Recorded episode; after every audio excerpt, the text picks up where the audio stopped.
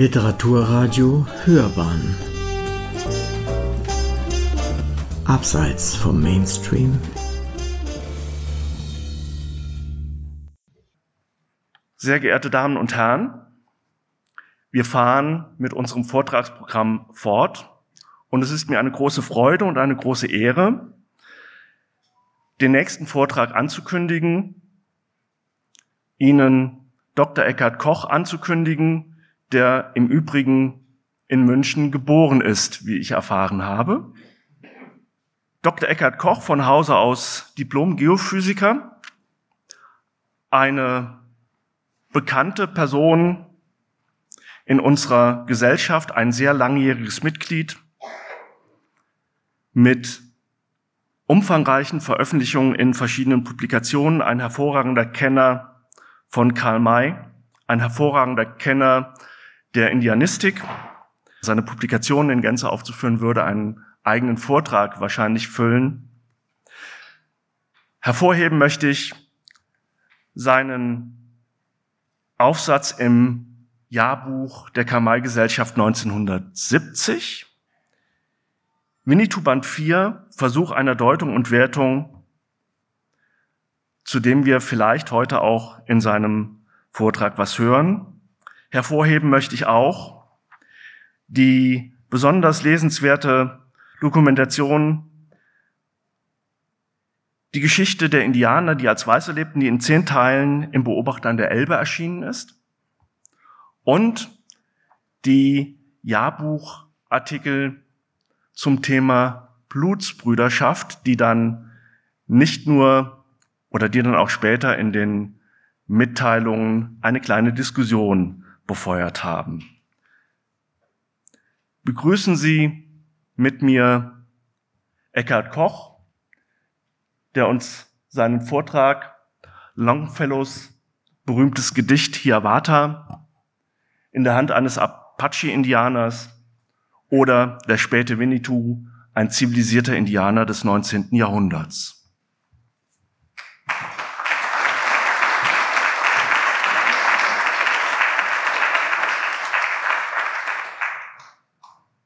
Ja, meine sehr geehrten Damen und Herren, liebe Freundinnen und Freunde von Karl May. Zunächst möchte ich mich bedanken für die schöne Einführung. Herzlichen Dank. Zum anderen freue ich mich sehr, dass ich hier im Amerika-Haus in München diesen Vortrag halten kann. Ich freue mich deswegen so besonders, es wurde gerade gesagt, ich bin in München geboren und in der Nähe von München aufgewachsen. Und das Amerika-Haus da möchte ich anschließen an das, was Professor Deppkart gestern gesagt hat. Das war für mich gewissermaßen eine zweite Heimat. Seitdem ich 15 oder 16 war, war ich wöchentlich zwei, dreimal im Amerika-Haus, habe gelesen, exzipiert, daraus ähm, später Veröffentlichungen gemacht. Also einiges, was ich Ihnen heute erzählen werde, stammt auch noch von Informationen her aus dem, der Bibliothek des Amerika-Hauses. Auch später als Student bin ich noch äh, oft hier gewesen und selbst als ich ins Ruhrgebiet umgezogen bin, das war 1978, immer, jedes Mal, wenn ich in München war, und das war oft, war ich hier in der Bibliothek. Die hat leider 1989 zugemacht. Aber es ist für mich eine schöne Erinnerung. Insofern ist es besonders schön für mich, dass ich heute hier bei Ihnen und vor Ihnen im Amerikahaus sprechen kann. In meinem Beitrag heute möchte ich einer besonderen Facette der Mayschen Winnetou-Gestalt nachgehen, nämlich der Frage, war er ein gebildeter, ja ein zivilisierter Indianer des 19. Jahrhunderts? Hierzulande ist kaum bekannt, dass es schon vor 1900 eine ganze Reihe von Indianern gegeben hat, die in der weißen Welt als Weiße gelebt haben, die gewirkt haben als Schriftsteller, Missionare. Es gab sogar einen General der Nordstaaten, und selbst einen Vizepräsidenten der USA, der indianischer Herkunft war und seine ersten Lebensjahre noch auf der Reservation verbracht hat. Das ist wenig bekannt. Es wurde gerade gesagt in der Serie, die Geschichte der Indianer, die als Weiße lebten, steht vieles von dem drin, was ich Ihnen heute erzählen werde. Also die Frage ist, ob der Maische Winnetou in diese Reihe von zivilisierten, in Anführungsstrichen zivilisierten Indianern passt, vor allem in seinem letzten Werk Winnetou 4 oder nur seiner Fantasie gefolgt ist. Ich möchte auf die Diskussion zurzeit, die läuft, mit dem Begriff Indianer nicht weiter eingehen. Indianer ist für mich ein positiv besetzter Begriff.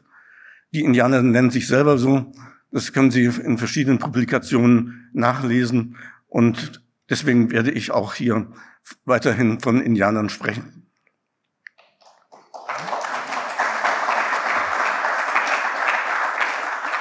Dankeschön. Also ich werde in meinem Vortrag zunächst etwas äh, erzählen, ob es Hinweise gibt auf Winnetou als zivilisierten Indianer in Amerika-Roman. Natürlich muss ich auch der Frage nachgehen, was bedeutet zivilisiert überhaupt? Zivilisierte Indianer vor 1900, gab es die? Und wer waren sie? Dann ein paar Worte zur Winnetous Entwicklung im Werk Karl Mays. Winnetou Band 4 hatte vier Leseebenen, die werde ich kurz erwähnen. Und dann äh, kommen in Winnetou Band 4 auch eine ganze Reihe von zivilisierten Indianern vor, die Karl May beschreibt. Dann schließlich noch ein Wort zu Winnetous Testament und natürlich ein Fazit und Ausblick. Also in Winnetou 1 wird Old Shatterhand bekanntlich schwer verwundet und danach bei den Apachen gesund gepflegt. Und dann kam Winnetou einmal, um Old Shatterhand zu sehen und Karl May schreibt, ich sah ihn neben mir stehen, aber jetzt in ein leichtes, leinenes Gewand gekleidet, trug keine Waffe und hielt ein Buch in der Hand, auf dessen Einband in großer Goldschrift das Wort Ayavata zu lesen war. Dieser Indianer, dieser Sohn eines Volkes, welches man zu den Wilden zählt, konnte also nicht nur lesen, sondern besaß sogar Sinn und Geschmack für das Höhere. Longfellows berühmtes Gedicht in der Hand eines Apache-Indianers, das hätte ich mir nie träumen lassen. Es gibt noch eine weitere Stelle in Mais Amerika-Roman, in der Winnetou als zivilisiert auftritt, nämlich in Satan und Ischariot 2. Winnetou kommt nach Dresden in den Gesangsverein, dessen Ehrenmitglied Karl May ist, und ruft, Charlie! Ich sprang schnell auf. Charlie pflegte Winnetou meinen deutschen Vornamen auszusprechen. Und da stand er unter der Tür. Winnetou, der berühmte Häuptling der Apachen in Dresden. Und wie sah der gewaltige Krieger aus? Eine dunkle Hose, eine eben solche Weste, um welche ein Gürtel geschnallt war, einen kurzen Sackerrock, in der Hand einen starken Stock und auf dem Kopfe einen hohen Zylinderhut, den er nicht abgenommen hatte. Die Gestalt, in welchen er seinen Shatterhand vor sich sah, war gar zu zahm, und die Figur, welche der tapferste Krieger der Apachen bildete, war so friedlich und drollig. Drollig müssen Sie sich merken, komme ich später nochmal drauf zurück, dass ein Hexenmeister dazugehört, hätte sich des Lachens zu enthalten. Old Shatterhand nimmt dann Winnetou den Zylinder ab. Er hatte die Fülle seines reichen, dunklen Haares unter demselben verborgen. Da wurde es frei und fiel ihm wie ein Mantel über die Schultern und weit auf den Rücken herab. Wie oft hatte ich Winnetou gebeten, einmal mit mir nach Deutschland zu gehen oder mich dort zu besuchen. Nicht lange danach kommt Winnetou sogar nach Kairo. Ein Apachenhäuptling in Kairo. Welch ein Gedanke, schreibt Karl So etwas war noch nie da gewesen. Doch dass es alles nicht ganz so außergewöhnlich gewesen ist, werde ich noch darstellen. Dass May aber schon früh daran dachte, Winnetou mit zivilisierten Eigenschaften auszustatten, zeigen die Zitate aber ganz offensichtlich. Also, was die Zivilisierung der Indianer betrifft, hat May in Winnetou 4 ein entscheidendes Urteil gefällt. Dass kein Mensch, kein Volk und keine Rasse Kind und Knabe bleiben darf. Dass jede Savanne, jeder Berg und jedes Tal jedes Land und jeder Erdteil von Gott geschaffen wurde, um zivilisierte Menschen zu tragen, nicht aber solche, denen es unmöglich ist, über das Alter, in dem man sich immer nur schlägt und prügelt, hinauszukommen. Dass der allmächtige und allgültige Lenker der Welt eines jeden, einen jeden Einzelnen und einer jeden Nation sowohl Zeit als auch Gelegenheit gibt, aus diesem Burschen- und Bubenalter herauszukommen. Und dass endlich jeder, der dennoch stehen bleibt und nicht vorwärts will, das Recht noch weiter zu existieren verliert.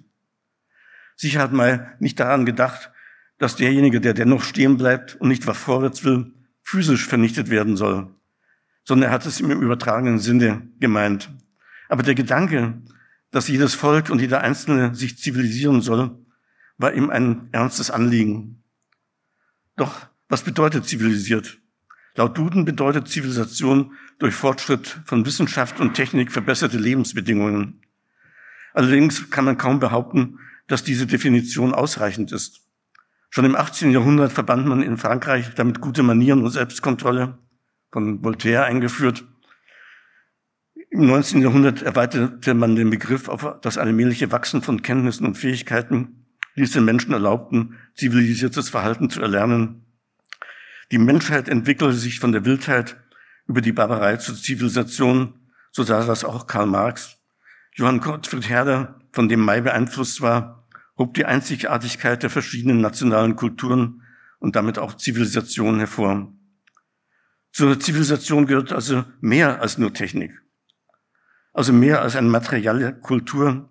Sie umfasst eben auch die im allgemeinen Sprachgebrauch benutzten Attribute gesittet, angemessen, gemeinnützig, höflich, gebildet, kultiviert, fortgeschritten, wie immer man das auch definieren mag. In Winnetou 4 prallen die unterschiedlichen Welten der unzivilisierten, feindlichen und der den Frieden anstrebenden, zivilisierten Indianer und Weißen aufeinander. Karl May hat die Zivilisation aber durchaus differenziert gesehen. Das wissen Sie alle in verschiedenen Zitaten. Geht er auf die Barbarei der Zivilisation ein. Sie und diese Aussagen gipfeln in Ulschurhen 3. Geht mir mit einer Zivilisation, die sich nur von Länderraub ernährt oder nur im Blute wartet. Wir wollen da gar nicht etwa nur von der roten Rasse reden. Oh nein, schaut in alle Erdteile, mögen sie heißen, wie sie wollen, wird da nicht überall und allerwärts, gerade von den zivilisiertesten der Zivilisierten, ein fortgesetzter Raub, ein gewalttätiger Länderdiebstahl durchaus geführt, durch welche Reiche gestürzt, Nationen vernichtet und Millionen und Abermillionen von Menschen um ihre angestammten Rechte betrogen werden. Sicher hat May mit seiner Anklage recht und er war damit seiner Zeit weit voraus. Dass es im 20. Jahrhundert und auch heutzutage zivilisierte Indianer gab und gibt, ist natürlich unbestritten bekannt. Wer mit auf der Winnetou 1 gewesen ist, erinnert sich vielleicht, wir haben da einen Mescalero-Apachen kennengelernt, hat einen Vortrag bei uns gehalten und der war ein Hochschulprofessor, ein Ingenieur und hat gleichzeitig aber auch an der, den Sonnentänzen mitgemacht. Also beide Welten, hat in beiden Welten gelebt.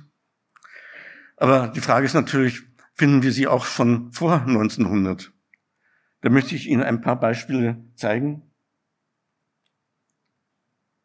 Das berühmteste Beispiel in der amerikanischen Geschichte für eine weiße Indianerin ist wohl Pocahontas, die auch die Tochter des indianischen Oberhäuptlings der nach ihm benannten Powhatan-Konföderation, Powhatan in Virginia. Sie wird übrigens auch von Karl May in Winnetou II erwähnt. Angeblich soll sie dem Abenteurer und Kolonisten John Smith das Leben gerettet haben. Als sie später in weiße Gefangenschaft geriet und ihr Vater sie nicht auslöste, freundete sie sich mit den Briten an und trat zum Christentum über und heiratete 1614 den Pflanzer John Rolfe, der den Tabakanbau in Virginia eingeführt hatte. 1615 wurde ihr Sohn Thomas geboren. Ein Jahr später reiste das Ehepaar in Begleitung anderer Indianer nach England, wo es ehrenvoll am englischen Königshof empfangen wurde. Die haben dann auch Theaterbesuche gemacht und weil die Pocahontas eine Prinzessin war, von königlichem Geblüt, musste ihr Mann, der nicht von königlichem Geblüt war, immer ein paar Reihen hinter ihr sitzen. Also es wurde mehrfach ehrenvoll am englischen Hof empfangen. Bei der Rückkehr im Frühjahr 1617 erkrankte Pocahontas schwer an einer Atemwegserkrankung. Sie starb im Mai, im März 1617. Man muss unterscheiden zwischen Indianern, die als und wie Weiße lebten, und Indianern, die amerikanisiert wurden und wie Weiße existierten und deren Gedankenwelt teilten. Die Ersteren führten zwar ein Leben wie Weiße, dachten und fühlten aber zumeist noch als Indianer. Von ihnen möchte ich hier sprechen. Ein weiteres prominentes Beispiel eines Indianers in der Welt der Weißen war Josef Brandt, teilender Neger, ein Mohawk-Häuptling, Er besuchte mehrere weiße Schulen und trat zum Christentum über. Er bereiste 1775 England, war dort auch dort am englischen Königshof, wurde vornehm empfangen und er erregte überall Eindruck wegen seines guten, vornehmen Verhaltens. Er hat dann im amerikanischen Unabhängigkeitskrieg, in dem er die meisten irokesen Stämme auf die Seite der Engländer führte, äh, gekämpft. Man hat ihm viele Grausamkeiten und Massaker nachgesagt, aber die Wahrheit war anders. Nach dem Krieg erhielt er für sein Volk eine Reservation im heutigen Ontario in Kanada. Dort ließ er eine Schule und eine Kirche bauen und bemühte sich, seine Irokesen auf den Weg des weißen Mannes zu führen, auch durch Einführung der äh, weißen Agrarkultur. Ein weißer, weiterer zivilisierter Indianer, ich sage zivilisiert immer in Anführungsstrichen, war der Seneca-Häuptling Elias Parker, Done Huguava, der gern Anwalt geworden wäre, aber weil er ein Indianer war, wurde er nicht zugelassen. So wurde er nach einem entsprechenden Studium Bauingenieur im amerikanischen Bürgerkrieg, machte ihn der spätere Präsident Grant, der war damals der Oberbefehlshaber im amerikanischen Bürgerkrieg auf Seite des Nordens, mit dem er sich angefreundet hatte, zu seinem Adjutanten. Vorher hatte der Staat New York die von Parker angebotene, angebotenen Militärdienste wegen seiner indianischen Herkunft abgelehnt. Parker stieg bis zum Brigadegeneral auf und formulierte für Grant die Kapitulationserklärung des Südstaatengenerals Lee. Das sollte ursprünglich ein anderer äh, Offizier machen. Der hat aber so, als er das aufschreiben sollte, so gezittert, dass er nicht, es nicht machen konnte. Und dann hat der Grant eben den, seinen Adjutanten Elias Parker gebeten, das zu machen. Als Grant Präsident wurde, ernannte er Parker zum Kommissar für indianische Angelegenheiten. Parker unterstützte die Friedenspolitik von Grant und lud zum Beispiel die Lakota-Häuptlinge Red Cloud und Spotted Tail zu Gesprächen ein. Man beschuldigte ihn dann ungerechtfertigter Korruption und also es war eine in, richtige Intrige gegen ihn und er wurde völlig rehabilitiert, ist aber dann zurückgetreten. Als Bauingenieur wurde er schließlich im New Yorker Polizeidepartement Superintendent für Gebäude und Lager. Ein Indianer, ein Häuptling. Sein Großvater war übrigens der Seneca Sagoye Vatar, der Jacket, den bekanntlich Karl May verehrte. Karl May ließ sich ja an seinem Grabmal fotografieren. Als letztes Beispiel möchte ich noch Suzette Lafleche nennen. Sie war eine Omaha. Ihr Vater war ein bekannter Häuptling, der seinen Kindern versucht hat zu vermitteln, einerseits eine weiße Ausbildung zu machen, andererseits aber die indianischen Traditionen zu bewahren und hochzuhalten. Ihre Schwester war die erste indianische Ärztin überhaupt. Und sie selber, sie studierte Kunst als Indianerin in Nebraska an der Universität und anderes.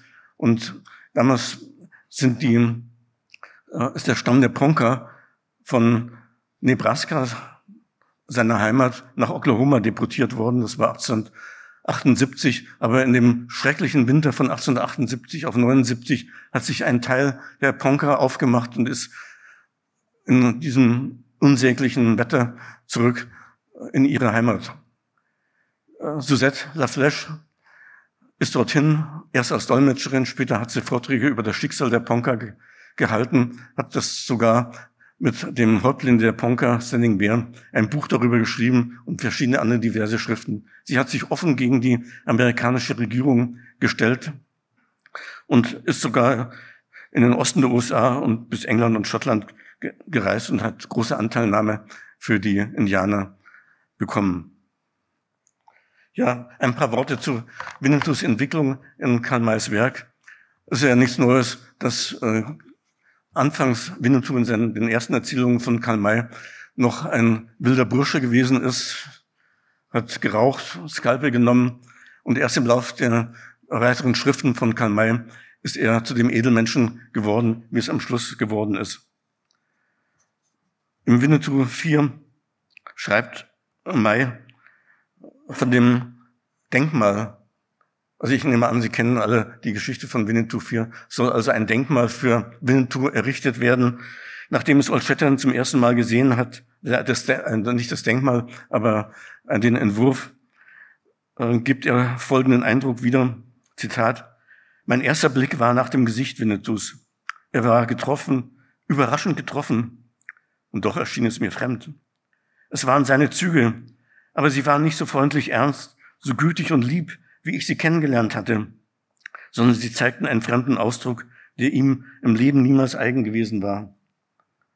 Dieser Ausdruck harmonierte allerdings mit der aggressiven Bewegung, welcher der Figur von ihren Verfertigern erteilt worden war.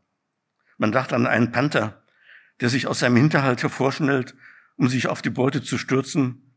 Hierzu passte der nicht etwa nur drohende, sondern gierige Ausdruck des Gesichtes, welches umso befremdender und abstoßender wirkte, je deutlicher die Schönheit dieses Gesichts trotz allem hervortrat. Also wir haben vielleicht mal den äh, Aufsatz von Kandolf gelesen über die Entwicklung äh, des Winnetou. Also am Anfangs noch ein wilder, dann schon in Deadly Dust zeigt er edlere Züge, aber erst zum Beispiel in Weihnacht und dann vor allem in Winnetou 4 reift er zum Edelmenschen.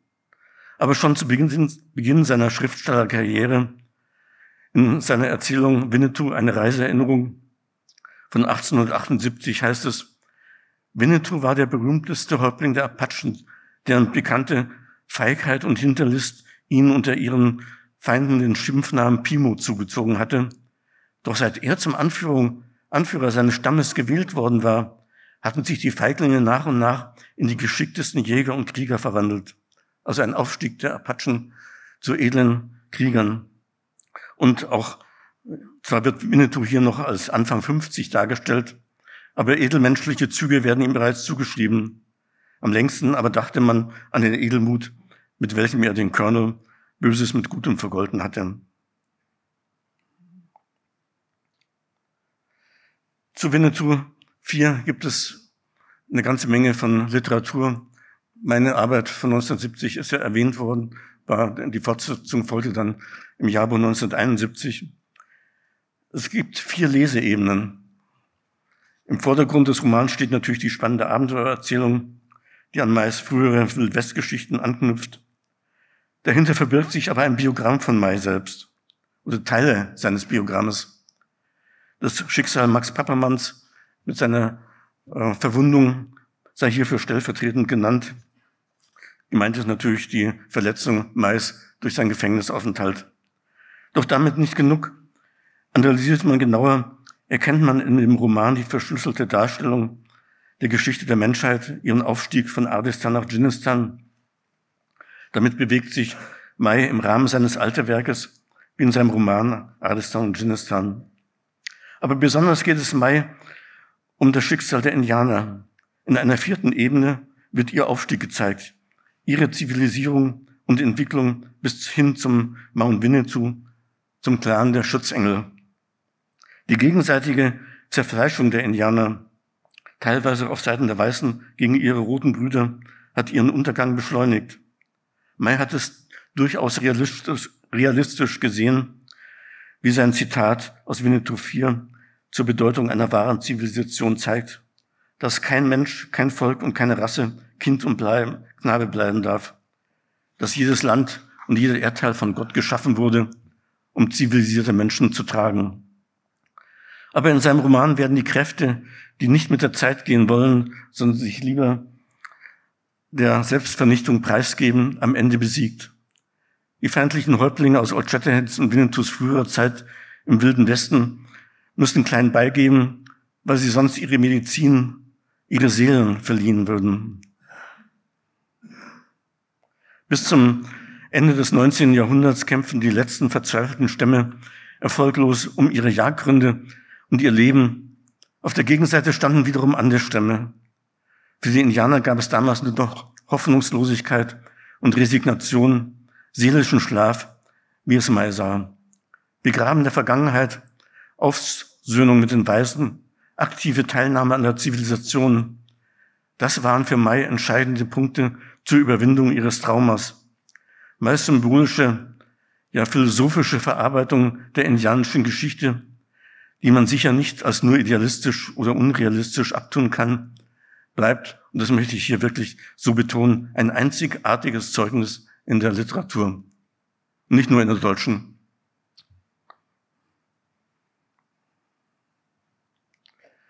In Winnetou 4 stellt Mai eine ganze Reihe von zivilisierten Indianern vor. Da erscheint es natürlich reizvoll, Gemeinsamkeiten mit realen Gestalten der indianischen Geschichte nachzugehen. Solche Übereinstimmungen sind teilweise verblüffend, aber das heißt natürlich nicht, dass Karl May von diesen Persönlichkeiten gewusst hat oder sich von ihrem realen Leben inspirieren ließ. Oder ist ihm der eine oder andere doch bei seinem Aufenthalt in den USA 1908 untergekommen da hat er sich ja, soweit man weiß, sich mit Literatur versorgt. Wollschläger hat schon geschrieben, dass einige Lesefrüchte aus dieser Literatur in seinen Band Winnetou 4 eingegangen sind. Das sind zum Beispiel Young Apanatschka und Young Schurhand. Das sind zum Beispiel Young Apanatschka und Young Schurhand, die Söhne von Apanatschka und Old Schurhand, beide die Künstler, die das Denkmal für Winnetou entworfen haben. Über ihre Väter urteilt Old Shatterhand. Old Schuhand und Apanatschka waren nicht mehr die Indianer, respektive die Westmänner, als die ich sie vor Zeiten kennengelernt hatte. Sie fahren infolge ihrer Reichtümer und weit verzweigten Geschäftsverbindungen hoch über ihre früheren Anschauungen und Verhältnisse hinausgewachsen. Sie gehörten innerlich schon längst nicht mehr zu den Roten, sondern zu den Weißen. Sie wollten mit ihrem Projekt ein Geschäft machen, und sie wollten ihre Söhne in eine Berühmtheit emporschrauben, aus welcher immer neue Reichtümer zu schöpfen waren. Also mich erinnert Apanatschka sehr an Quana Parker. Das ist auch schon vor vielen Jahren mal geschrieben worden. Apanatschka und auch Olschuren haben einen weißen Vater, Quana eine weiße Mutter, nämlich Cynthia N. Parker. Deswegen hat er sich später auch Quana Parker genannt, er war der hervorragendste Kriegshäuptling der Kwahadi-Comanchen, musste sich aber 1875 ergeben. Danach beschritt er den Weg des weißen Mannes. Er lernte Englisch und Spanisch und wurde ein reicher Rancher und Unternehmer, daneben auch Richter für indianische Angelegenheiten und einer der Mitbegründer der Native American Church mit ihrem Periodekult. Er gründete eine Reihe von Schulen in der Zeugung, dass nur der Weg zur Zivilisation den Comanchen das Überleben sichern würde. Der Quaker, Quana, die Comanchen und der Parker-Clan in Texas, die sind gut miteinander bekannt und feiern auch jedes Jahr. Zusammen einmal waren sogar eine Delegation aus, von der Karl-May-Gesellschaft in Texas und hat an so einer Feier teilgenommen. Das war im Jahr 2000. Es gibt also eine Reihe von Ähnlichkeiten zwischen Apanatschkas, Mutter Colma Pushy und Cynthia in Parker dass sich durchaus die Frage stellt, ob Meyer, May von Quadra gewusst haben kann. Und wenn nicht, hat er dann nicht wieder großes Einfühlungsvermögen gezeigt? Herausragende, gebildete und zivilisierte Indianer in Winnetou 4 sind Mr. Algonka und Mr. Athabasca. Das sind Gentlemen, sagte der Kellner im Clifton Hotel an den Niagara-Fällen. Feine Leute, wenn auch nur Indianer. Hochfein, hoch und breitschuldig gebraut mit scharf, aber ich möchte mal sagen, edel geschnittenen Zügen gingen sie, scheinbar ohne jemand anzusehen, langsam und würdevoll nach dem erwähnten Tische. Sie waren nicht indianisch gekleidet, sondern sie trugen feine Stoffanzüge nach gewöhnlicher Fassung und ihr Haar war genauso verschnitten wie andere Leute Haar. Aber man konnte unbesorgt die höchste Wette eingehen, darauf eingehen, dass sie im Sattel auf der Savanne und zwischen den Kolossen des Felsengebirges wohl noch gebieterischer erscheinen würden als hier. Der Old Shatterhand kommt mit ihnen ins Gespräch und sie tauschen sich unter anderem über die indianische Geschichte aus, die sich im Gleichnis vom Niagara-Fall spiegelt, der Kampf der roten Rasse untereinander und die schon zitierte Einsicht, dass jede Savanne jeder Berg und jedes Tal, jedes Land und jeder Erdteil von Gott geschaffen wurde, um zivilisierte Menschen zu tragen. Old Shatterhand und seine ihm begleitende Frau, das Herzle, begegnen den beiden im Roman noch öfter. Sie erinnern an den Senti Dakota Oeyesa alias Charles Ismail. Viele von uns kennen wahrscheinlich sein Buch Jugenderinnerungen eines Sioux-Indianers.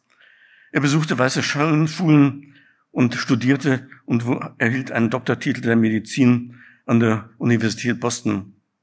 Er lebte als Arzt und Schriftsteller und bekleidete verschiedene Regierungsämter bei den Weißen, meist als Arzt auf Reservation, aber auch als Indian Inspector oder als Mitglied eines Komitees des Innenministeriums, das sich indianischer Forderungen gegenüber der Regierung annahm und dafür Empfehlungen aussprach. Er gehörte, man höre und staune, auch zu den Gründern der Pfadfinderbewegung in den USA. In seinen neuen Büchern und vielen Artikeln versuchte er die Mythologie und Religion sowie Geschichte seines Volkes darzustellen und die alten Traditionen zu vermitteln. Er sah zwar die Unvermeidlichkeit des Fortschreitens der weißen Zivilisation, aber es ging ihm stets darum, Verständnis für die indianische Kultur zu wecken und das in der weißen Gesellschaft vorherrschende Stereotyp vom primitiven Wilden zu bekämpfen. Ein weiterer Gebildeter dazu in Winnetou 4 ist der Oglala Medizinmann Wakon. Er hat sein ganzes Leben und seine ganze Kraft im Studium der Geschichte der roten Rasse gewidmet und Werke über sie geschrieben, die leider noch nicht erschienen sind, weil sie erst dann veröffentlichen will, wenn auch der letzte Band vollständig vollendet ist. Er ist sogar unter den Weißen ein sehr geehrter und sehr berühmter Mann. Natürlich denkt man bei Wakan auch an Ueyesa, aber ich denke dann mehr an den Medizinmann der Oglala, Black Elk, in Deutschland als der schwarze Hirsch bekannt. Er war Heiler unter seinem Volk, trat aber zum Katholizismus über und er meinte, dass in der Symbiose zwischen beiden Welten die richtige Antwort für die Indianer zu finden sei. Die richtige Basis für das friedliche Zusammenleben zwischen Weißen Indianern. Dieser Grundgedanke erinnert sehr an die Philosophie in Winnetou 4. In jungen Jahren kam Black Elk mit der Wildwest-Show von Buffalo Bill nach England und mit einer anderen Gruppe dann sogar nach Deutschland. Darüber ist aber leider nicht viel bekannt. Er diktierte 1930 dem Dichter John Nehart seine Lebensgeschichte und die religiösen Grundlagen der Lakota. Ich nehme an, dass Sie sein Werk Ich rufe mein Volk, das sehr bekannt geworden ist, auch schon mal gelesen haben.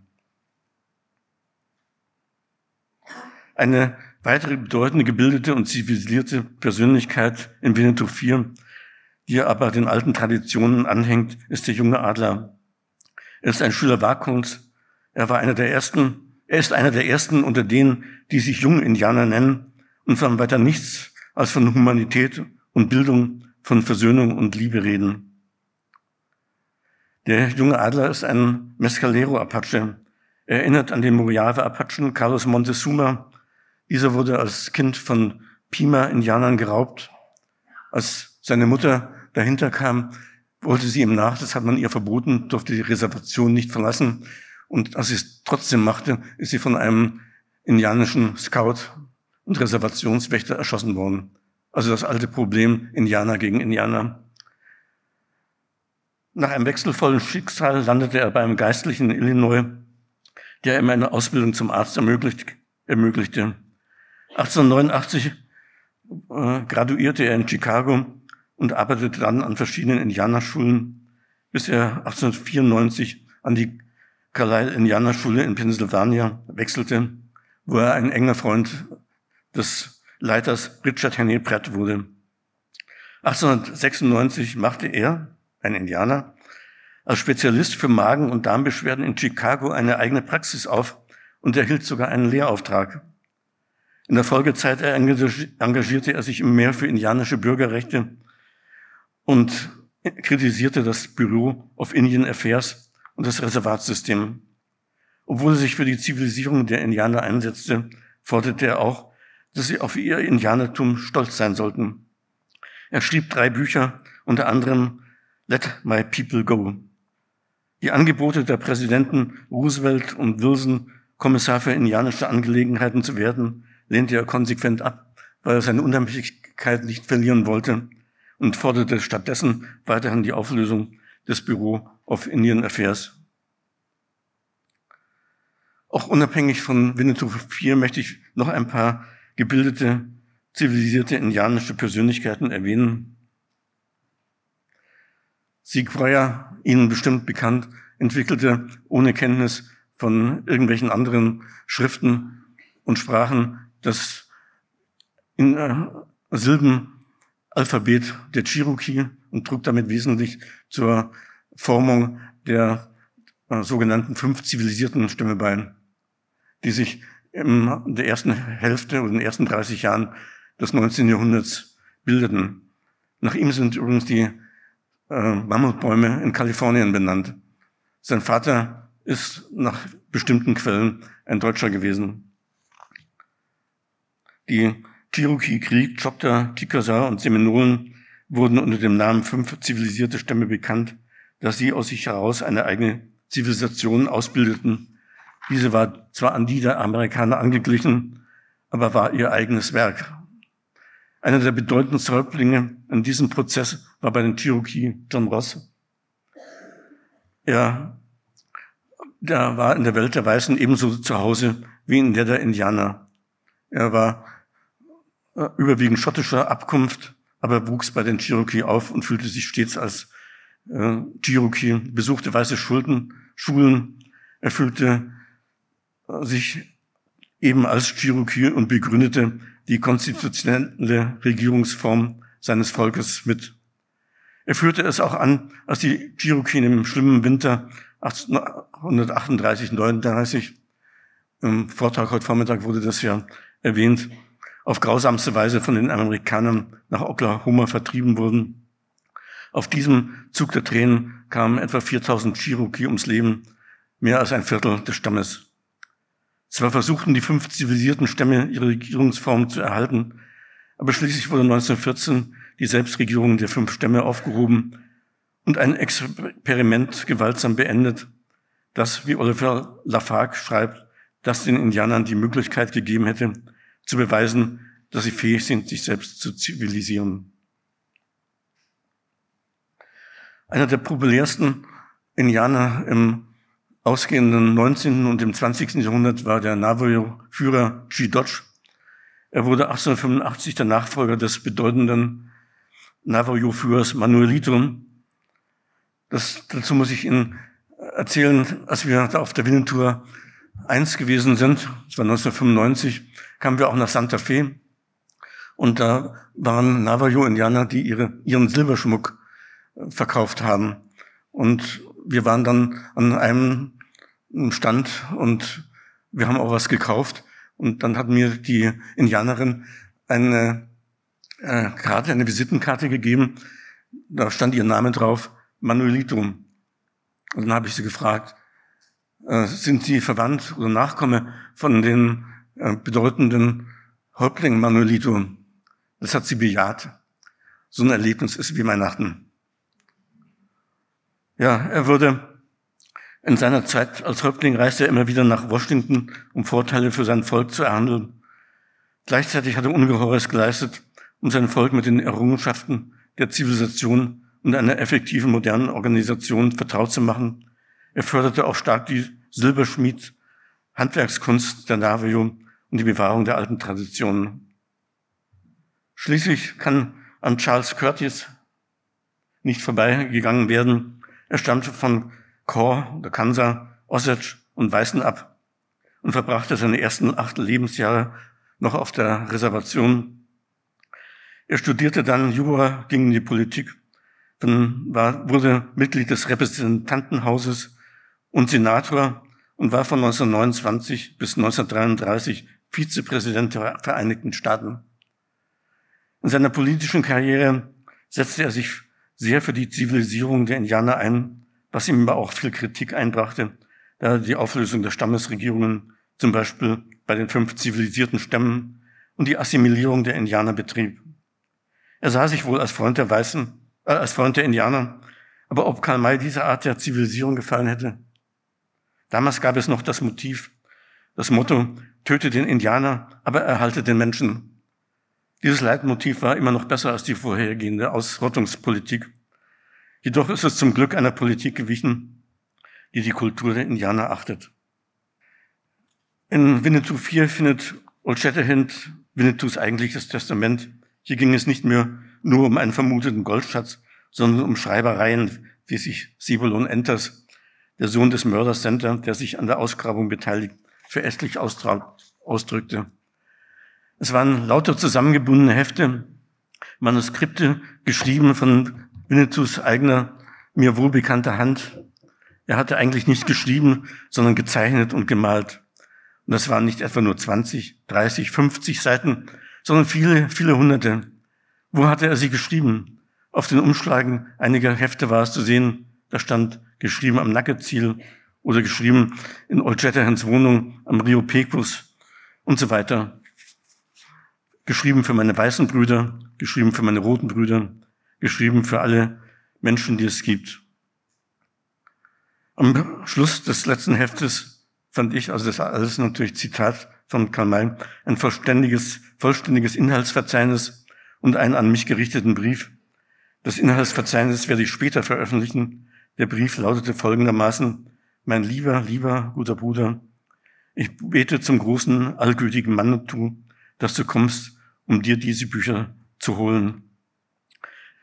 Dann weiter unten, ich bin überzeugt, es war gewiss die kühnste, aber wohl auch die beste Tat deines Winnetou, dass er in stillen, heiligen Stunden das Gewehr zur Seite legte und für dich zur Feder griff.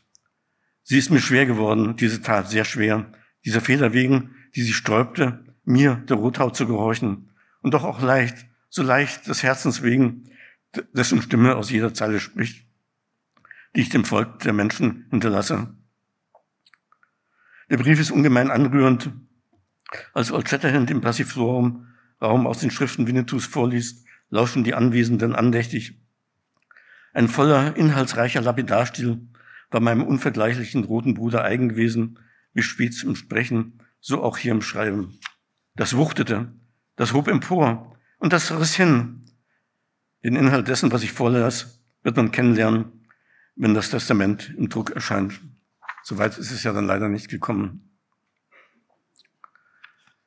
Die Zuhörer waren jedenfalls bis tief in ihr Inneres gefesselt. Die Indianer finden durch Winnetous Testament zu sich selbst, werden sozusagen neu oder wiedergeboren. Und bei der Lektüre dieser meisten Texte fallen einem drei große, in Anführungsstrichen zivilisierte, gebildete indianische Persönlichkeiten ein. George Copway, Simon Procalgon und Tatangamani, auch wenn letzterer nicht mehr in diese Zeit gehört. George Copway war einer der bedeutenden Schriftsteller und Dichter, den die Indianer hervorgebracht haben. Er hätte Winnetou alle Ehre gemacht, verkehrte in höheren Kreisen und lebte später in der weißen Welt. Sein Vater war ein erblicher Häuptling und Medizinmann, der Schippe war.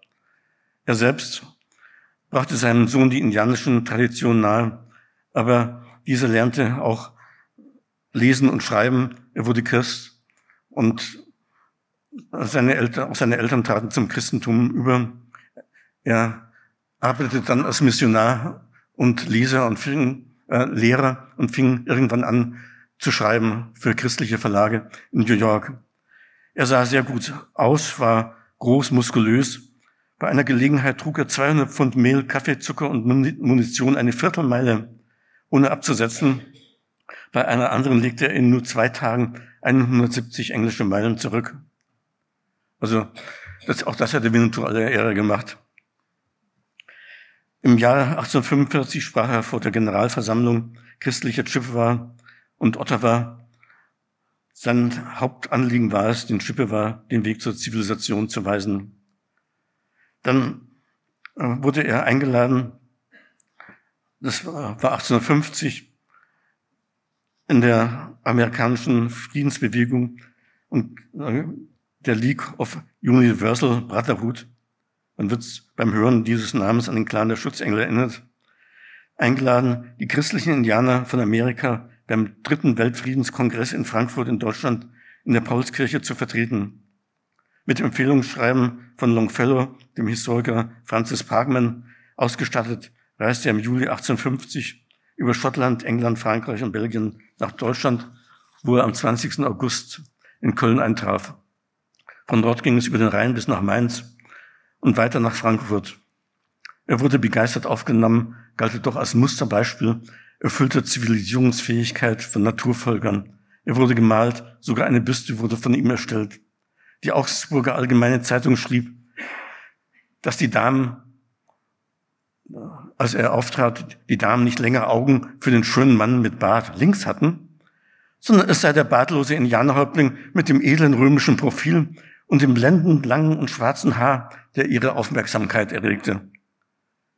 Fühlt man sich da nicht an die Beschreibung Winnetous durch Karl May bei seinem Besuch in Dresden erinnert? Das Einzige, was die Frankfurter bedauerten, sei, dass er einen feinen schwarzen Hut statt einer Krone aus Federn und Blättern trug. Wie Winnetou bei seinem Auftreten in Dresden hat er sein Haar unter dem Hut versteckt, wenn auch nicht ständig. Diese Mischung aus europäischer Eleganz und indianischem Prunk erscheine, wie die Zeitung schrieb, irgendwie drollig.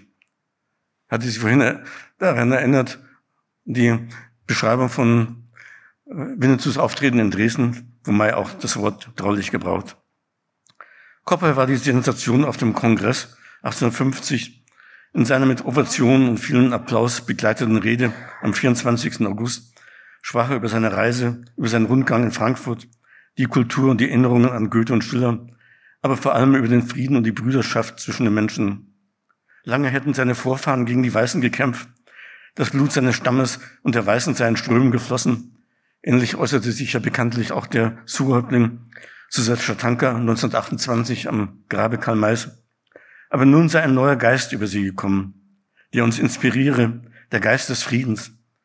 Dem Präsidenten des Kongresses überreichte Kopfweh eine Friedenspfeife als Geschenk. Er selbst hielt seine Rede für missglückt, aber er erhielt donnerte Ovationen. Kopfweh schrieb eine Reihe von Büchern über die Schippe war, über sein Leben, über seine Reise. Aber der Boom des Lesens indianischer Literatur nahm den Weiß, beiden Weißen ab und Kopfweh war am Ende seines Lebens auf Hilfe angewiesen und verarmte. Kommen wir zu Simon Pokagon. Er war ein Potawatomi, Simon erhielt eine weiße Ausbildung und beherrschte fünf Sprachen fließend. Er war ein Indianer, auch ein begabter Orgelspieler. Als Oberhäuptling seines Potawatomi-Verbandes setzte er sich für die Rechte seines Volkes ein und traf mit Präsident Abraham Lincoln zusammen, später auch mit dem erwähnten Präsidenten Grant und erreichte einen finanziellen Ausgleich für frühere Landverkäufer. Er galt als der gebildetste Indianer seiner Zeit, war ein bekannter Redner und Autor. Seine Artikel über indianische Kultur und Traditionen wurden in vielen Zeitungen und Magazinen gedruckt und sollten auch zeigen, dass man auf sein Indianertum stolz sein sollte. Damals arbeiteten schon viele Potawatomi in Fabriken und auf Farmen der Weißen und unterhielten Beziehungen zur katholischen Kirche, aber bewahrten ihre Traditionen. Pokagon verfasste auch Gedichte und hielt eine Rede auf der Weltausstellung in Chicago 1893. Er sprach vor 75.000 Zuhörern und trug dabei einen Anzug, aber auch eine Mütze mit Federn. Er sprach sich den Genuss von, gegen den Genuss von Alkohol aus und tat für die Verleihung von Bürgerrechten an die Indianer und die indianischen Rechte und für Fortschritt ein. Der rote Mann sei ein Bruder und Gott sei der Vater von allen Menschen. Pokagon galt als Redmans Longfellow. Ob Mai von Kopfe oder Pokagon gehört hat, spätestens als er Winnetou 4 verfasste. Von dem dritten, von Tatangamani, konnte er nicht gehört haben. Aber ich möchte äh, Tatangamani trotzdem erwähnen. Er war ein Assinibon, ein Stony, Oberhäuptling der Stony, ja, 1880 wurde er von dem Methodisten-Missionar John McLean adoptiert und lebte seitdem in zwei Welten. Als er schon in seinen 80ern war, also in den 1950er Jahren, unternahm er eine Goodwill-Reise für die kanadische Gruppe der moralischen Wiederaufrüstungsbewegung nach dem Zweiten Weltkrieg. Es ging nach Ottawa, dann nach Glasgow und London, wo er sehr herzlich im Buckingham Palast empfangen wurde und sich im Gästebuch eintragen konnte, Königin Elisabeth II. konnte ihn damals nicht empfangen, weil sie gerade mit Prinz Andrew schwanger war. Danach ging es weiter nach Deutschland, wo eine Begleiterin meinte, er sei, als ob Winnetou wiedergeboren worden sei oder auftrete. Das in Bonn wurde er von einem Empfang zum nächsten weitergereicht Und als er im vollen Stony Ornat auf dem Besucherbalkon des Deutschen Bundestages erschien, erhielt er begeisterten Applaus. Da war gerade ein Abgeordneter dabei und hielt eine Rede. Dann kam der große Applaus. Der Abgeordnete meinte, es sei wegen seiner Reden, aber es war wegen Tatangamani. Von Deutschland ging es weiter nach Dänemark, Schweden und andere Länder. Als er nach Kanada zurückkehrte, hat er 18.000 Meilen zurückgelegt, was er trotz seines hohen Alters offenbar mühelos geleistet hatte. Später, 1960, brach er noch einmal auf, kam bis nach Afrika, Australien, Neuseeland, Rhodesien, Italien, noch einmal in die Schweiz. Das waren noch einmal 42.000 Kilometer. In Calgary wurde er zum Bürgermeister als wahrer Botschafter Kanadas willkommen geheißen. Tatangamani konnte im Buckingham Palast ebenso gut auftreten wie unter seinem Volk. Er war Häuptling, Staatsmann und Philosoph. Er predigte den Weltfrieden, wandte sich gegen die atomare Aufrüstung, wurde zum Advokaten für Umweltschutz und die Rechte der Indianer und wandte sich auch kritisch gegen christliche Missionare. Seine Botschaft war, den Hass aufeinander zu stoppen und zu beginnen, Brüder zu werden, auf dem Weg, den der große Geist beabsichtigte. Der Gouverneur von Alberta, Grant McEwen, sprach aus, dass ganz gleich, ob der Tangamani im Tipi sprach oder in der Kirche, seine Botschaft von Liebe und Respekt für die fundamentale menschliche Würde nie schwächer werden würde. McEwen wurde auch zu seinem Biografen. Tatangamani war eine außerordentliche Persönlichkeit. Vieles er ihn, auch wenn er viel später gelebt hat, erinnert an den Maischen Winnetou. Von ihm stammt auch die folgende Aussage. Weißt du, dass Bäume reden? Ja, sie reden. Sie sprechen miteinander. Und sie sprechen zu dir, wenn du zuhörst. Aber die weißen Menschen hören nicht zu. Sie haben es nie der Mühe wert gefunden, uns Indianer anzuhören. Und ich fürchte, sie werden auch auf die anderen Stimmen in der Natur nicht hören.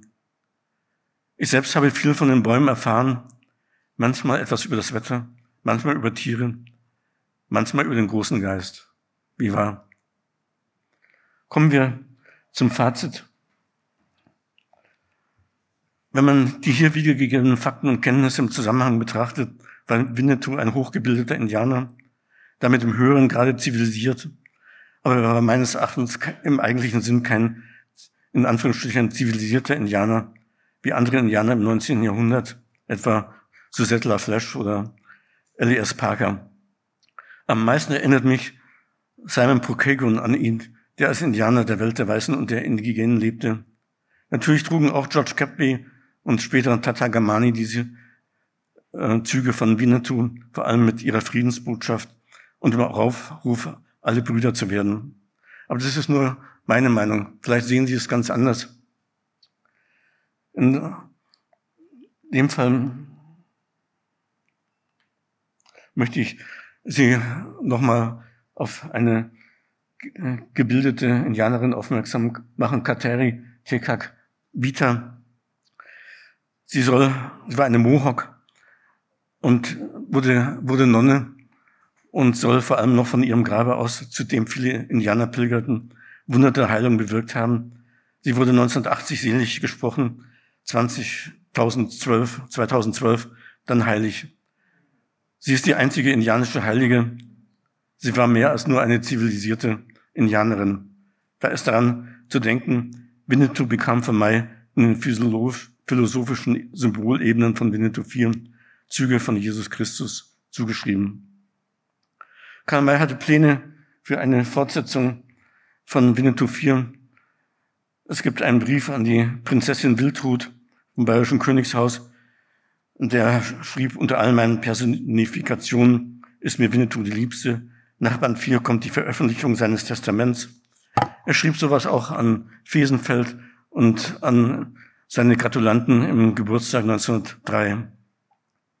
Vielleicht hätte im Mai Winnetous Botschaft vom Frieden der Menschen untereinander und vom Frieden der Völker in den von ihm geplanten Folgebänden zu Winnetou, Winnetous Testament noch klarer herausgearbeitet.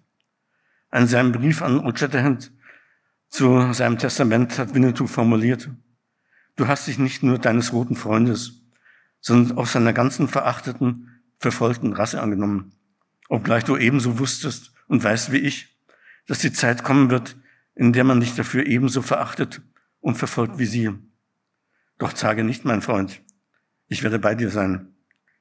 Was man dir, dem Lebenden, nicht glaubt, das wird mir, dem Verstorbenen, glauben müssen.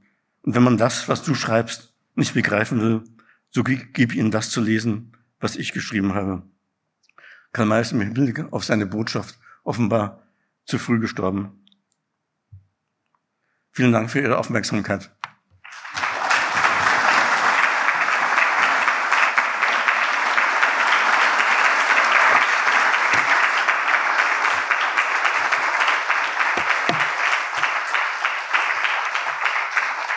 Dank. Vielen Dank, Eckart, für deinen aufschlussreichen Vortrag, auch für die Verknüpfung von Realität und Fiktion.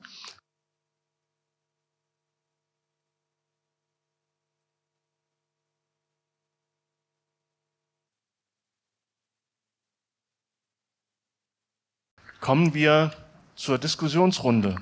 Fragen, Diskussionsbeiträge. Sie sind am Zug. Peter Brenner. Äh, Herr Koch, ganz kleine Frage, die vielleicht eine große Antwort erfordert. Sie haben am Anfang ganz nebenbei gesagt, äh, Karl May sei von Herder beeinflusst oder beeindruckt gewesen. Ja. Können Sie da ein paar Sätze zu sagen? Das wäre für unsere heutigen Diskussionen, die wir in, aktuell über Karl May führen, natürlich von großer Bedeutung, weil Herder ja eigentlich eine Schlüsselfigur bei dieser ganzen Diskussion über kulturelle Aneignung sein könnte. Gibt es da irgendwelche empirischen Belege oder was immer Sie als ja, Ihre Ex Es gibt ein Jahrbuch es gibt einen Jahrbuchaufsatz, das ist das Jahrbuch, meine ich, 1980 oder 81. Und da äh, wird klar gezeigt, was äh, Karl May von Herder übernommen hat. Also was äh, die Botschaft, die von Herder ist, äh, jedes äh, äh, Volk hat ein Recht zu leben und zu überleben. Und andere Völker müssen ihn müssen dieses Volk dabei unterstützen. Und also das ist die Botschaft, die auch bei Karl May immer wieder durchdringt. Also ich kann das auch nachlesen in dem, der Südafrika-Geschichte, das Kafferngrab oder der Boer van het Roer. Da wird es ganz genau ausgedrückt. Der Boer van het Roer, der äh, da auftritt, gibt praktisch das wieder, was Herder äh, geschrieben hat. Jedes Volk hat seine Berechtigung zu leben und zu überleben und andere müssen es dabei unterstützen. So ähnlich steht es ja auch im Vorwort zu Winnetou 1 drin. Aber wenn Sie es genauer äh, wissen wollen, lesen Sie diesen Jahrbuchaufsatz. Nur ganz kurz, ein Begriff, der immer im Zusammenhang mit Winnetou fällt, ist der des edlen Wilden. Ja, da mhm. haben wir diese rousseausche, romantische Verklärung des Unverdorbenen als Gegenentwurf zur degenerierten Zivilisation.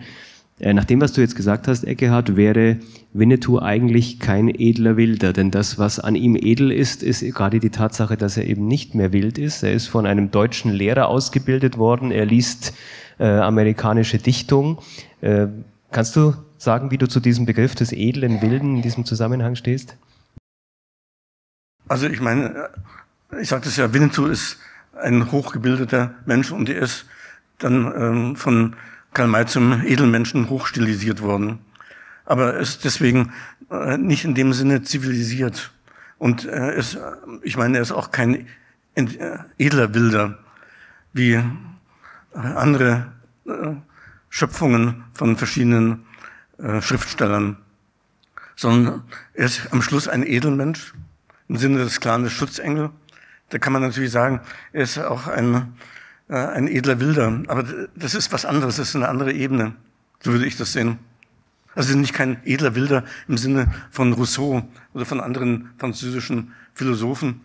Also es ist vor heute Vormittag im Vortrag ja auch gesagt, dass die äh, Kulturentwicklung, äh, oder dass man die sehr viel auf die Indianer projiziert hat.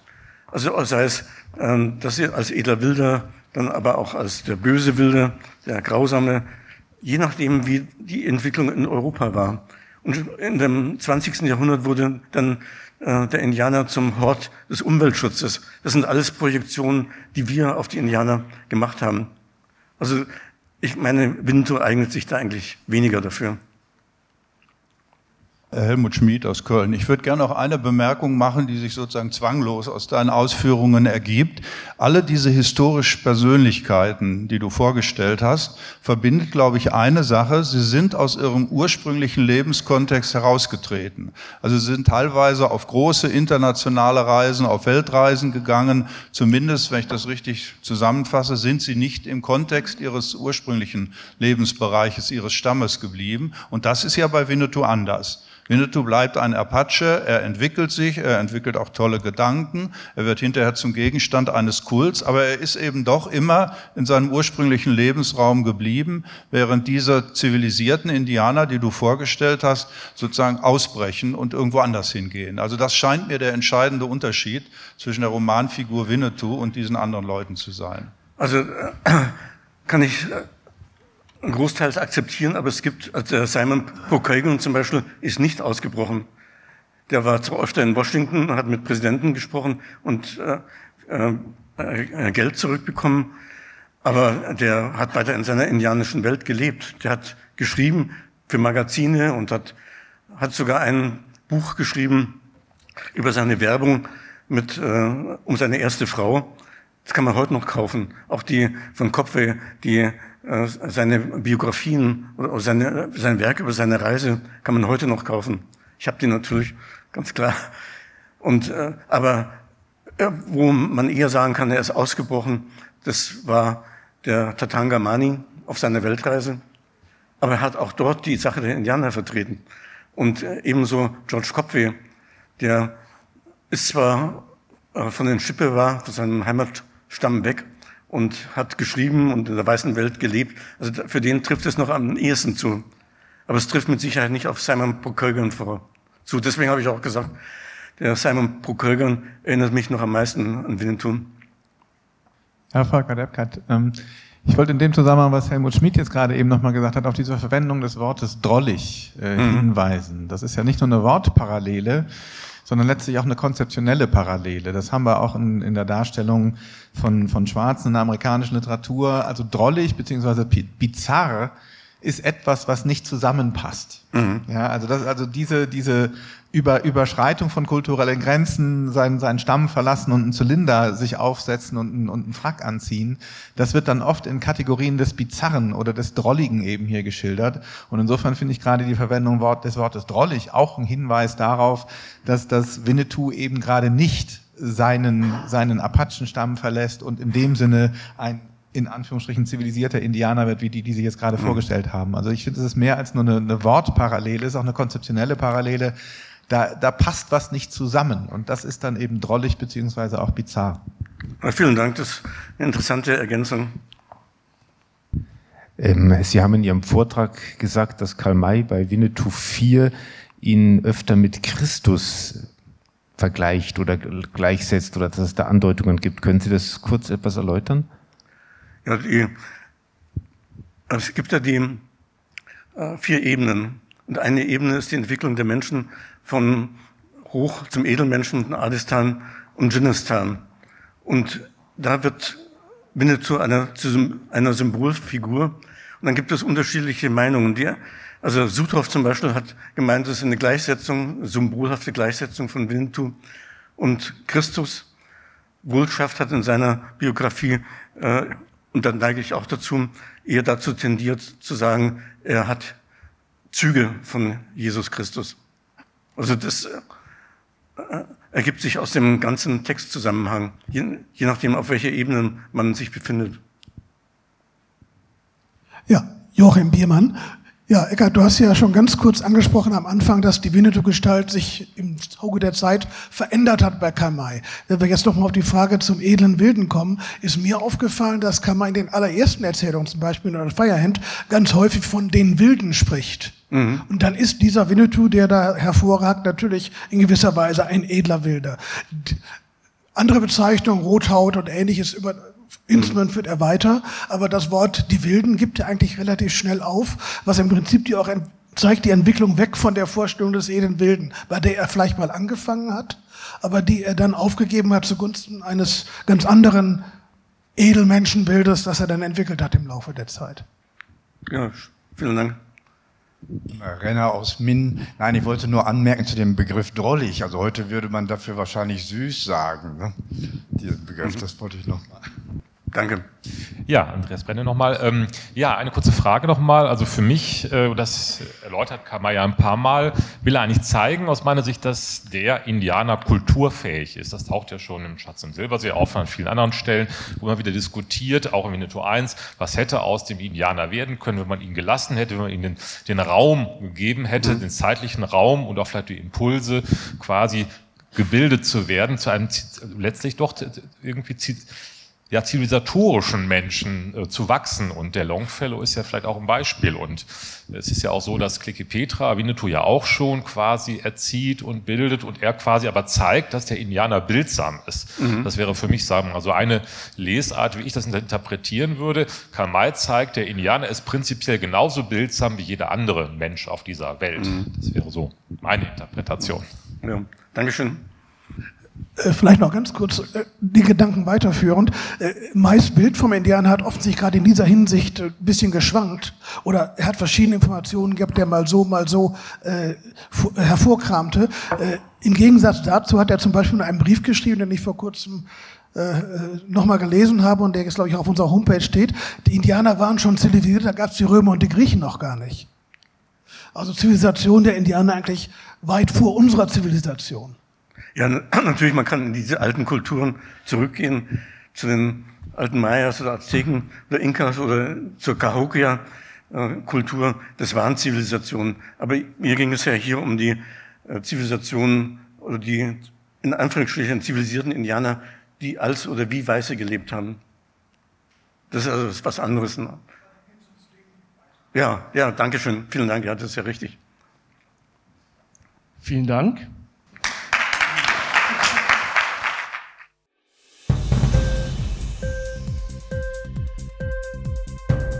Dir die Sendung gefallen?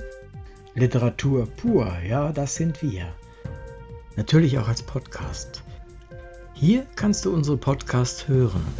Anchor, Spotify, Apple Podcast, iTunes, Google Podcasts, radio.de und viele andere mehr.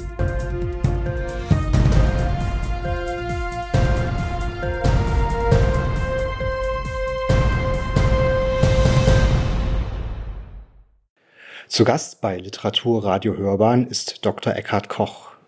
Er hat mit seinen zahlreichen Veröffentlichungen viel zur Erforschung des Schriftstellers Karl May und seines Werkes beigetragen.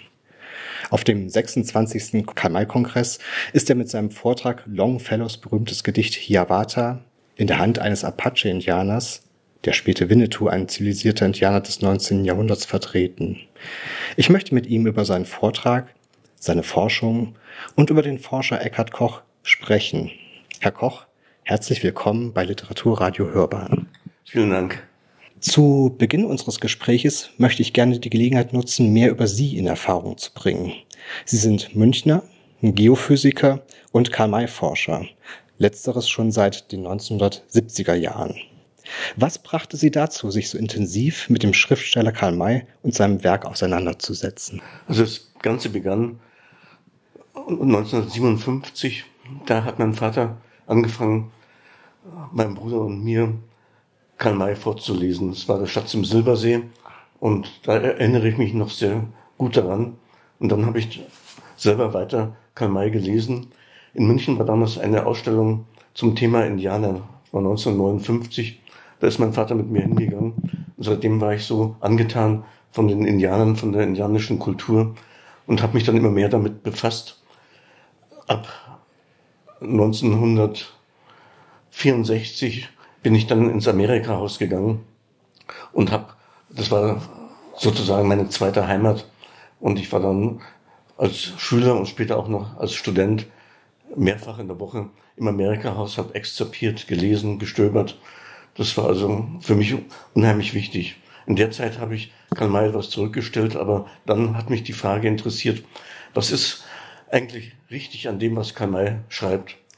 Und das, dem, diesem Thema habe ich eigentlich meine Forschung gewidmet. Ich habe also von Anfang an untersucht, was äh, ist an dem was Karl May schreibt, richtig und was ist nicht richtig, was, welche Quellen hat er benutzt, wo die Quellen, das war nicht so mein äh, Schwerpunkt, sondern einfach mehr Vergleich der Zeitgeschichte, der Geschichte mit äh, den Inhalten von Karl Mays Romanen. Und das nicht nur, was den Wilden Westen betrifft, sondern auch was, Amerika, äh, was äh, Südamerika betrifft, Afrika, den Orient. Da habe ich überall drüber geschrieben und Veröffentlichungen gemacht. Die kamen in den Jahrbüchern der Karl-May-Gesellschaft und in verschiedenen Monographien und auch in Zeitschriften. Ja, und diesem Thema bin ich treu geblieben bis jetzt zu diesem Vortrag. Ja, ich hatte ja, und das haben Sie jetzt auch schon zum Teil aufgegriffen, Ihr sehr umfangreiches ähm, Övre erwähnt.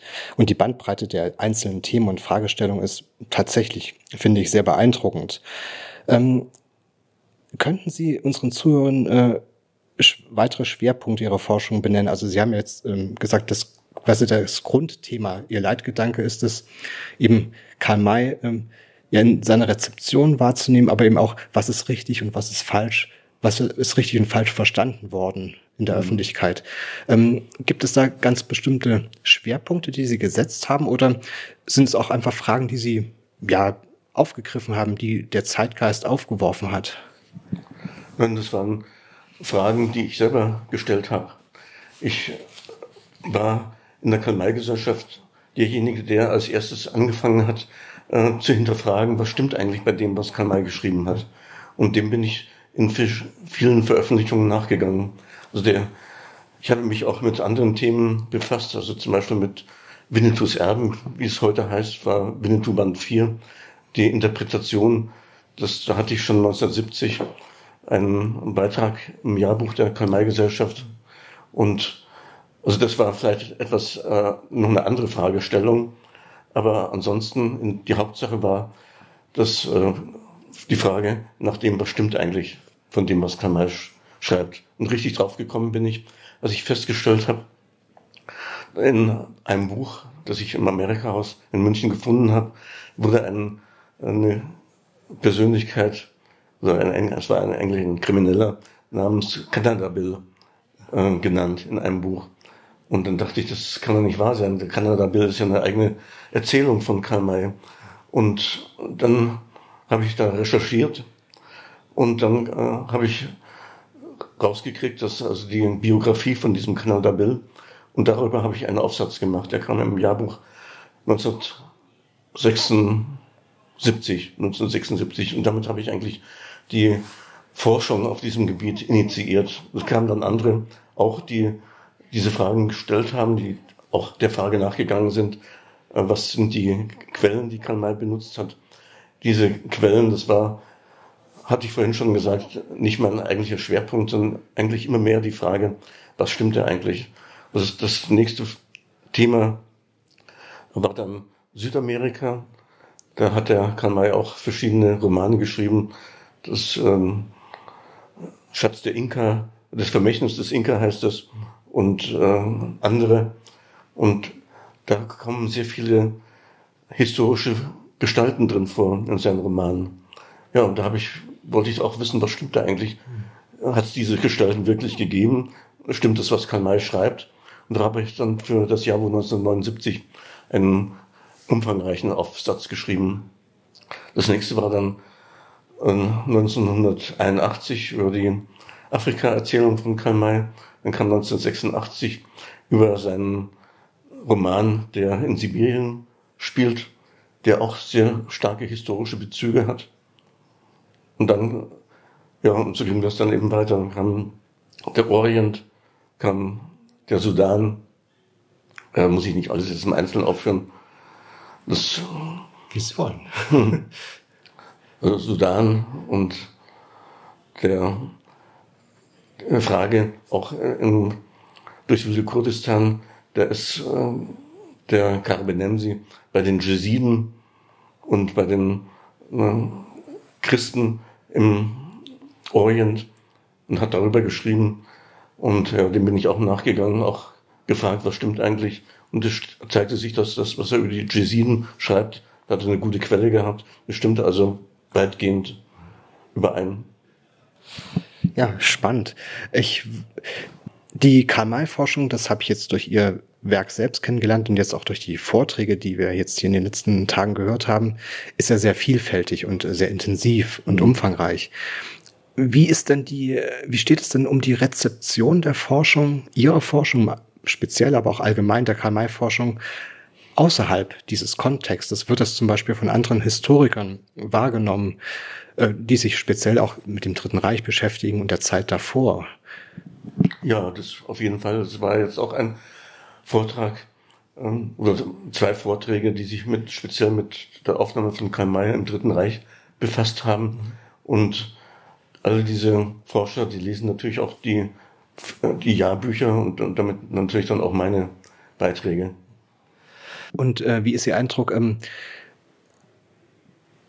hat die Forschung dann, ähm, also gut, es wird rezipiert, ähm, nimmt Ihre Forschung auch tatsächlich Einfluss auf die Meinungsbildung außerhalb des Karl-May-Kontextes Einfluss ähm, oder wird es halt beiläufig mitgenommen?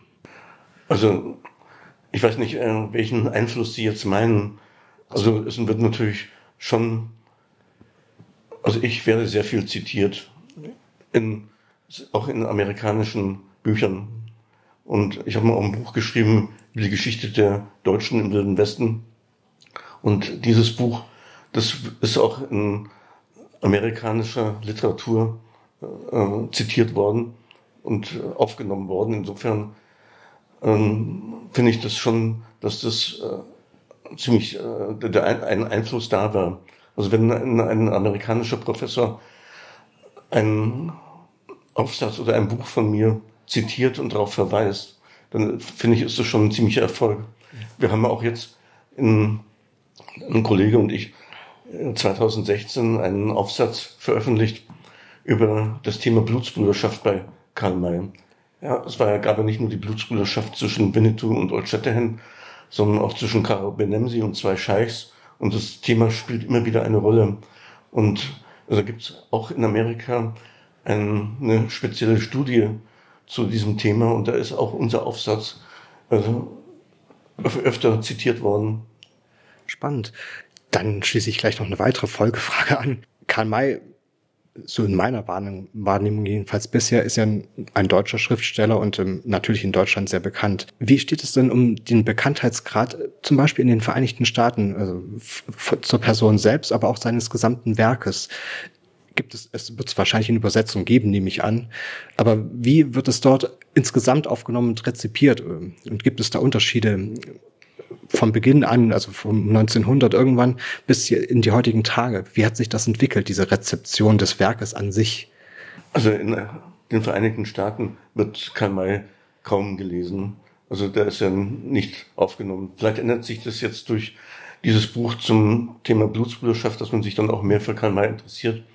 Aber Karl May ist in erster Linie äh, bekannt in, natürlich in Deutschland, dann in Österreich, in der Schweiz in den Niederlanden und war auch immer sehr beliebt in, in verschiedenen, in Anführungsstrichen, Ostblockstaaten. Und, und früher schon, also in den 60er Jahren, also in Tschechien und in Tschechoslowakei damals, und auch gibt's Übersetzungen in Bulgarien. Und da war es in Jugoslawien im damaligen, war es sogar Unterrichtslektüre im Deutschunterricht. Also da ist Kamai sehr beliebt gewesen immer.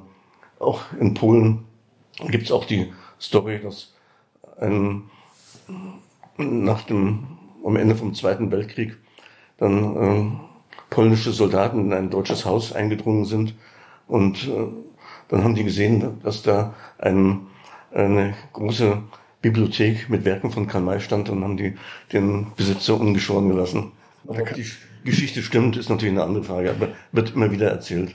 Ja gut, aber das wäre ein schönes Beispiel dafür, mhm. was Literatur auch Gutes mhm. anrichten kann. Mhm. Ähm, das ist spannend, eine schöne Anekdote. In, ich möchte jetzt auf Ihren Vortrag äh, selbst zu sprechen kommen. Ähm, und ähm, da haben Sie sich ja sehr intensiv mit dem Gegensatz zivilisierter Indianer und unzivilisierter Indianer auseinandergesetzt. Würden Sie für uns noch einmal beide Gruppen definieren? Äh, auch die des unzivilisierten Indianers. Also das bekannt in der Öffentlichkeit sind ja diese ganzen Geschichten über die äh, Indianerkriege und die Indianer, die sich gewehrt haben gegen die weiße Invasion und gegen die weiße Eroberung, die ja mit sehr vielen Vertragsbrüchen einherging. Und das waren also die in den Augen der weißen wilden Indianer. Also das, die Dakota zum Beispiel, die Apachen, die also teilweise auch relativ grausam waren und gegen die Weißen gekämpft haben, aber das war ja eine Verteidigung und der Versuch, die weiße Invasion aufzuhalten.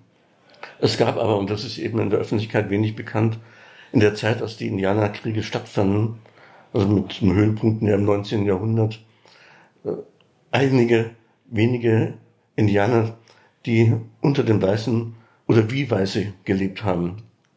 Und das ist eben äh, das, was ich meine, das sind die zivilisierten Indianer, die, wobei man da unterscheiden muss zwischen den Indianern, die wirklich das Leben der Weißen geteilt haben und angefangen haben, wie die Weißen zu denken, und den Indianern, die zwar als Weiße oder wie Weiße gelebt haben, aber nach wie vor den indianischen Traditionen angehangen haben. Und also das ist eben für mich der äh, Gegensatz zwischen den in Anführungsstrichen wilden Indianern und den in Anführungsstrichen zivilisierten Indianern. So habe ich das gemeint. Zusammenfassend könnte man sagen, die, ähm, ja, die Angleichung sozusagen an den Pfad des weißen Mannes erfolgte da nicht nur äußerlich durch Kleidung zum Beispiel, mhm. durch die Art und Weise, wie man lebte in Häusern und so mhm. weiter, sondern auch tatsächlich innerlich, ähm, dass man sich ähm, beispielsweise, dass man konvertierte zum Christentum, dass man sich auch grundsätzlich auf die ja, westliche Gesellschaft einließ. Ist das damit gemeint? Also es gab sehr viele Indianer, die Christen geworden sind, die waren aber trotzdem weiterhin äh, Indianer mhm. gewesen. Nein, ich, ich meine, also die Indianer, die angefangen haben, wie Weiße zu leben, unter den Weißen, die angefangen haben, als Missionare zu wirken oder als Schriftsteller, Dichter, die gab es alle. Es gab sogar einen General in den, äh, im Bürgerkrieg auf Seiten des Nordens, der ja, aus, wie ein Weißer gelebt hat, der aber trotzdem seine Tradition nicht aufgegeben hat. Spannend, da möchte ich noch gerne ein bisschen weiter in die Tiefe gehen.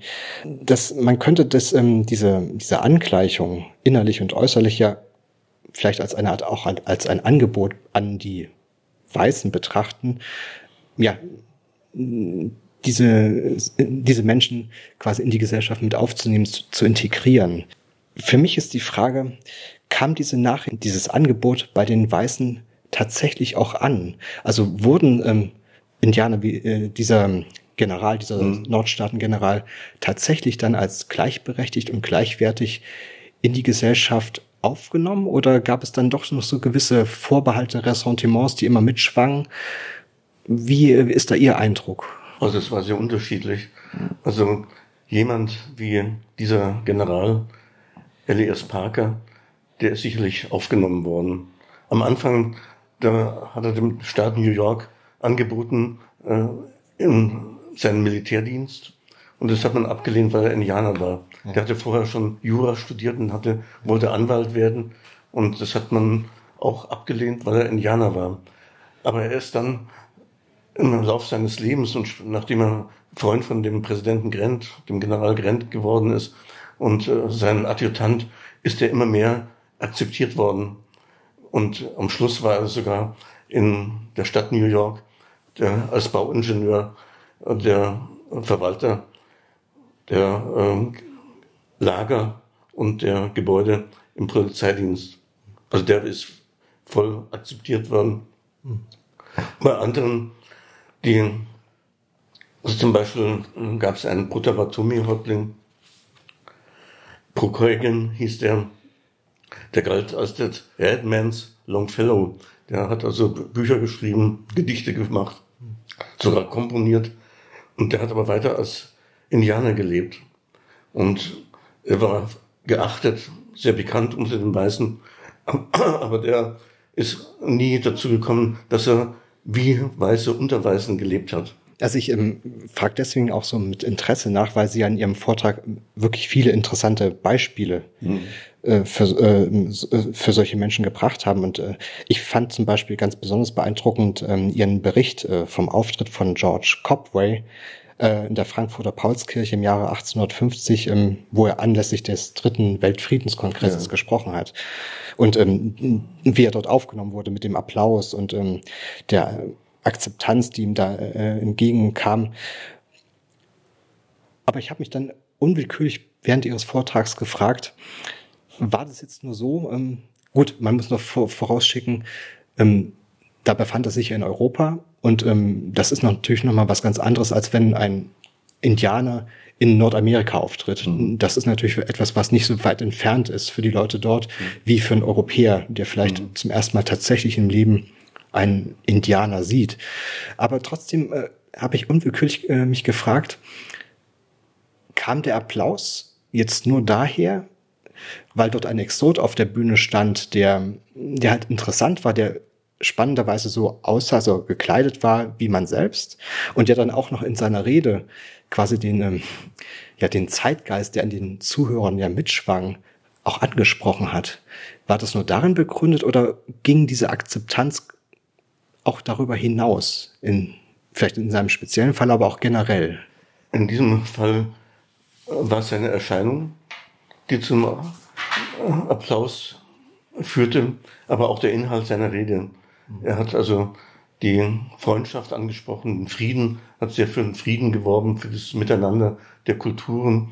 Und das gab es in verschiedenen ähm, Zeitungen und äh, in der Resonanz auch Kritik, also vor allen Dingen in Frankreich und in England, da und selbst in der Zeitung Kladderadatsch, dieser Satire-Zeitung in Berlin, da wurde das kritisiert, aber die Zuhörer selber waren begeistert von seiner Erscheinung und von dem Inhalt seiner Rede. Und er ist dann, äh, als er zurück war in Amerika wieder, hat er einen Reisebericht geschrieben. Und das ist auch noch ähm, gern gelesen worden, auch seine sonstigen Bücher. Aber das Interesse an den Büchern oder den Schriften, die die Indianer damals geschrieben haben, die wie Weiße gelebt haben, ist mit der Zeit abgeflaut.